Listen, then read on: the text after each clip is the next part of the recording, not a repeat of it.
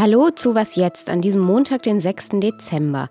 Es ist Nikolaustag und wir sprechen heute über eine FDP im Wandel und über unermüdliche Tesla-Gegnerinnen und Gegner in Grünheide. Vorher wie immer die Nachrichten. Wird Karl Lauterbach jetzt SPD-Gesundheitsminister oder nicht? Heute werden wir es erfahren, denn nach der FDP und den Grünen will heute auch die SPD bekannt geben, wen sie als Ministerin und Minister für die neue Bundesregierung aufstellt. Die SPD besetzt neben dem Kanzleramt ja auch die Ministerien für Arbeit und Soziales, für Bauen, Gesundheit, Inneres, Verteidigung und für wirtschaftliche Zusammenarbeit und Entwicklung. In Sachsen liegt die 7-Tage-Inzidenz deutlich über dem Bundesdurchschnitt.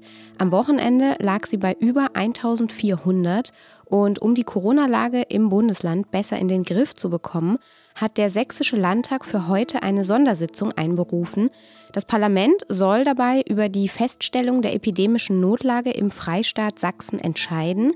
Die Polizei hat sich derweil schon mal auf einen Großeinsatz vor dem Landtag vorbereitet, denn Corona-Gegnerinnen und Gegner hatten in sozialen Netzwerken zu Protesten aufgerufen. Redaktionsschluss für diesen Podcast ist 5 Uhr.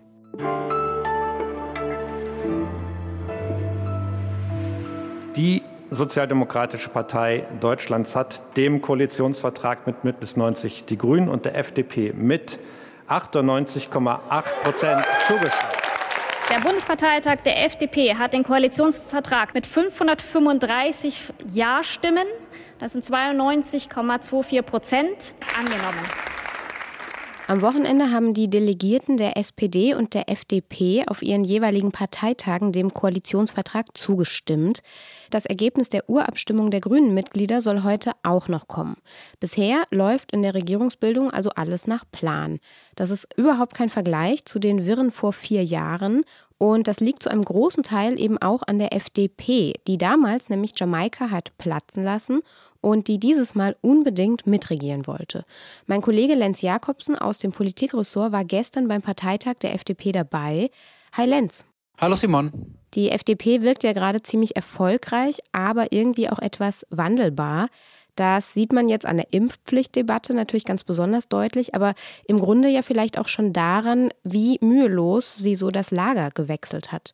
Wo steht denn die Partei jetzt gerade? Ich bin mir gar nicht mal so sicher, ob sie wirklich das Lager gewechselt hat. Die FDP war auch in den letzten Jahren schon nicht mehr so klar an der Seite, an der Seite der Union, wie das vielleicht vor 10, 20, 30 Jahren noch so war. Sie hat ja in mehreren Bundesländern schon eine Ampelkoalition oder andere, sagen wir Modelle jenseits der klassischen schwarz-gelben Koalition auf den Weg gebracht und hat es tatsächlich, da muss man auch mal Christian Lindner recht geben, äh, ist ganz gut hingekriegt, äh, sich als eigenständige Kraft zu etablieren und auch als eigenständige Kraft gewählt zu werden und nicht mehr auf Zweitstimmen von Unionswählern angewiesen zu sein äh, oder so wie das früher mal war. Insofern bin ich mir gar nicht so sicher, ob sie wirklich das Lager gewechselt hat oder ob sie einfach gut verhandelt hat und äh, nun einfach viel ihrer Programmatik durchsetzen konnte in der Ampelkoalition. Christian Lindner hat das auf dem Parteitag übrigens auch gesagt, dass er glaubt, dass in dieser Ampel tatsächlich mehr liberale Politik möglich ist tatsächlich in einem Koalitionsvertrag, als das in einer Jamaika-Koalition, also mit der Union statt mit der SPD möglich gewesen wäre. Das finde ich schon einigermaßen äh, bemerkenswert. Aber zur Impfpflichtdebatte, das stimmt. Da ist sie natürlich äh, ähnlich wie aber viele andere Parteien übrigens ähm, sehr wandlungsfähig. Äh, da war sie erst strikt dagegen und jetzt will sie die, Abstimmung darüber ja freigeben. Das heißt, jeder FDP-Abgeordnete im Bundestag soll selbst entscheiden dürfen, wie er oder sie so dazu steht. Ist das nicht auch ein bisschen opportunistisch?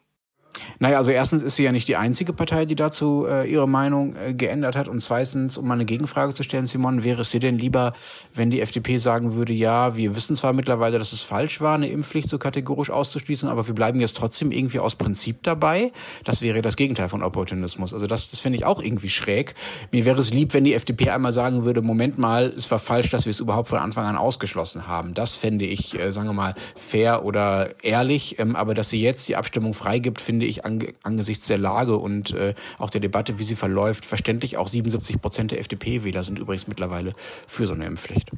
Lindner hat ja auch sein Wunschministerium bekommen. Er soll Finanzminister werden. Welche Herausforderungen warten denn da jetzt auf ihn? Also auf ihn als Finanzminister speziell kann man vielleicht differenzieren zwischen dem, was er so international bewältigen muss. Da sagte er selber auch immer, dass er das Finanzministerium äh, mit Blick auf äh, das Ausland auch stark führen will und auslegen will. Da wird es vor allen Dingen darum gehen, dass er einerseits in Europa, sagen wir mal, seiner Linie treu bleibt und auch weiter dafür einsteht, dass äh, Deutschland äh, sparsam ist und auf Haushaltsdisziplin achtet. Dafür steht die FDP ja auch vor ihren Wählern.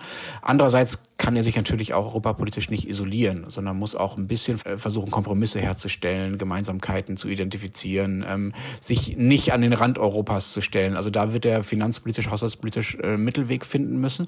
Das ist das Außenpolitische und innenpolitisch, ja, muss er sich vor allen Dingen mit den vielen grünen Ministern und Ministerien und Ministerinnen arrangieren, äh, die ja die Klimawende vor allen Dingen umsetzen wollen in ihren Häusern und dafür aber natürlich das Go des Finanzministers Lindner bei ganz vielen Projekten brauchen. Und das wird spannend, wie sie diese Zusammenarbeit in Zukunft äh, auflösen werden. Und generell wird es dann für die FDP, also nicht nur für Lindner, darum gehen, ihre gigantischen Versprechen einzulösen, die sie gemacht haben. Man übersieht das ja leicht, aber die FDP wurde ja auch von vielen Jungen äh, gewählt, weil sie versprochen hat, den Status quo aufzubrechen und endlich alles digitaler machen und so weiter und das Aufstiegsversprechen erneuern.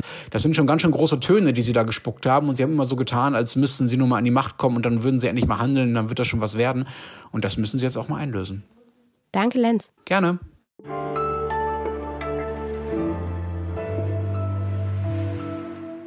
Und sonst so?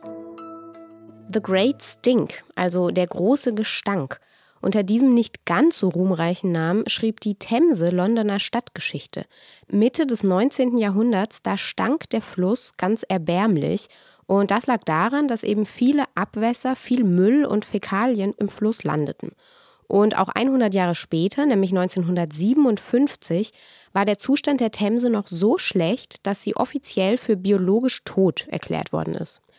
Inzwischen gibt es jetzt wiederum ziemlich gute Nachrichten aus London, denn obwohl sich der Fluss durch den Klimawandel jedes Jahr ein kleines bisschen erwärmt, hat sich die Wasserqualität offenbar deutlich verbessert. Das sagt zumindest ein Bericht der Zoological Society of London. Mittlerweile leben sogar wieder so einige Tiere in der Themse, unter anderem Seepferdchen, Aale, Robben und sogar Haie, mitten in London. Verrückt, oder? Ach ja, und die Themse stinkt nicht mehr.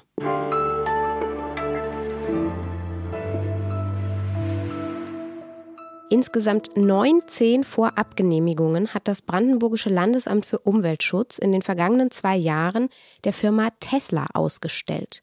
Und jetzt, wo die Tesla-Fabrik im brandenburgischen Grünheide quasi fertig ist und bereits erste Autos produziert, jetzt soll dann auch endlich mal die endgültige Genehmigung kommen. Immer wieder während dieser verrückten Bauzeit haben Gegnerinnen und Gegner versucht, das Projekt zu stoppen.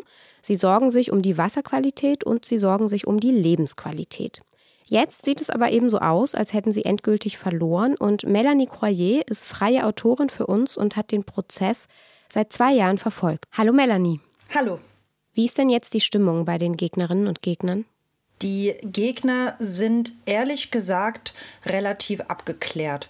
Die rechnen damit, dass äh, diese Genehmigung irgendwann kommt, aber sie sind jetzt auch nicht besonders frustriert, weil für die ist das Thema noch lange nicht ausgestanden. Hat denn Tesla jetzt die Auflagen wirklich alle erfüllt oder gibt es noch irgendwelche Probleme?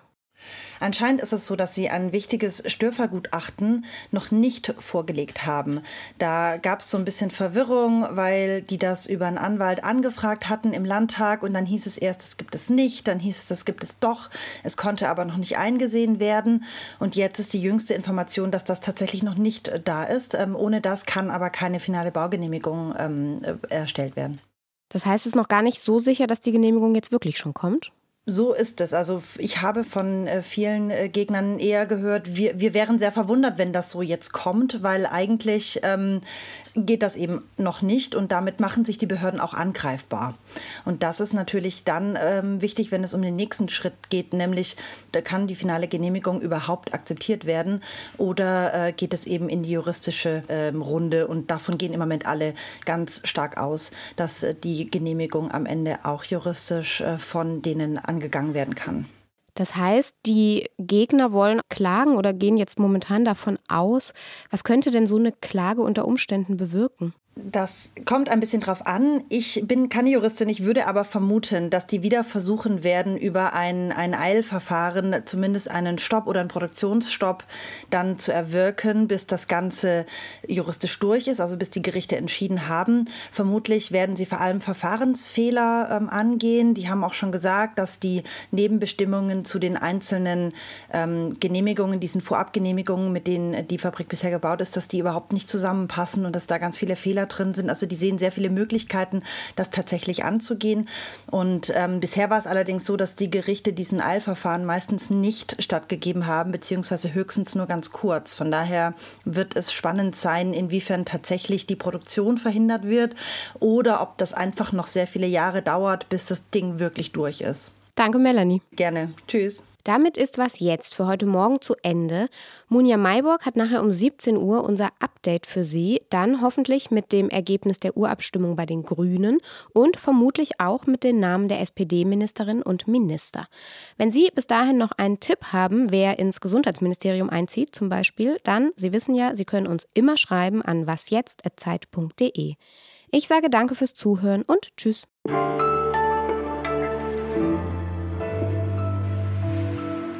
Haben gesagt, wir wollen keinen Verbrenner mehr.